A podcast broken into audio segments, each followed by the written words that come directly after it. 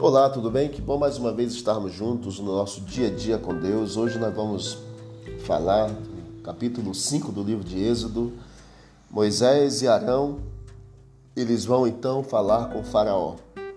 Depois da conversa inicial, diz a palavra de Deus que Faraó então aflige os israelitas com mais trabalho ainda do que eles estavam praticando como escravos ali no Egito.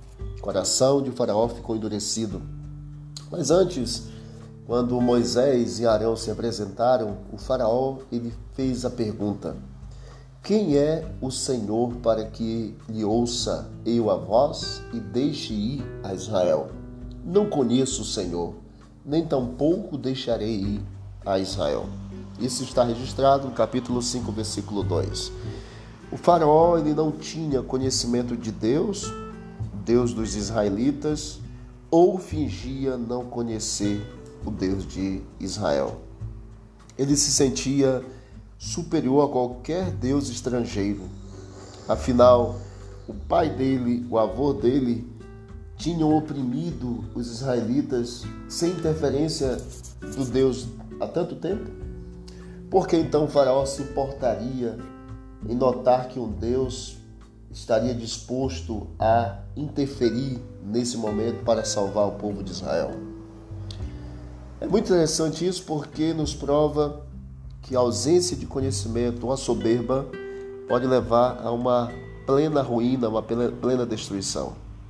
Aqui nós percebemos que o povo ou a pessoa sem conhecimento de Deus ou do Deus verdadeiro, porque ele tinha os deuses egípcios nos quais ele servia, mas não tinham conhecimento do verdadeiro Deus, o Deus criador dos céus e da terra, e o Deus de Abraão, de Isaac, de Jacó, e o Deus de José e o Deus dos israelitas também.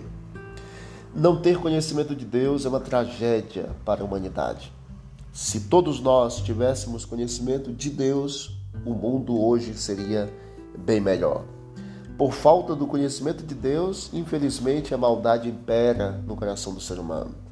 É por isso que diz a palavra do Senhor no Monte Santo de Deus: não vai haver maldade, porque toda a terra se encherá do conhecimento de Deus.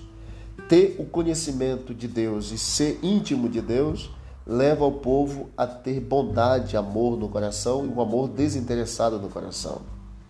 E a, lição de hoje que eu quero tirar para cada um de nós é que precisamos ter conhecimento de Deus, saber sobre Deus.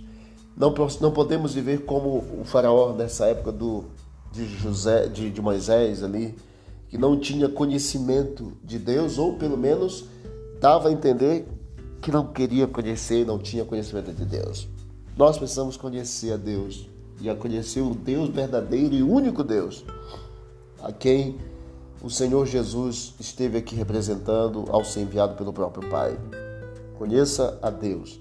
E a palavra do Senhor diz lá em João 17 que quando nós conhecemos a Deus, nós temos a vida eterna. E a vida eterna é esta: que te conheçam a Deus, o único Deus verdadeiro. Conhecer a Deus. Conheça a Deus. Como se faz para conhecer a Deus? Buscá-lo de todo o nosso coração, com todo o interesse do nosso coração buscar por meio da Bíblia e por meio da oração. Que Deus te ajude, que Deus nos ajude a conhecê-lo verdadeiramente a cada dia, para sermos libertos e termos o um coração bondoso, amoroso, para honrar e glorificar o nome de Deus por meio da nossa vida. É desejo do teu coração isso? Se sim, vamos orar ao Senhor. Querido Deus, obrigado, Pai, porque conhecer-te é a melhor coisa que podemos fazer. No novo céu e na nova terra, o povo todo se encherá do conhecimento de Deus e a terra será perfeita. Que possamos conhecer ao Senhor e vivermos uma vida que glorifique o Teu nome. É o que te pedimos em nome de Jesus. Amém. Deus abençoe e vamos que vamos para o alto e avante.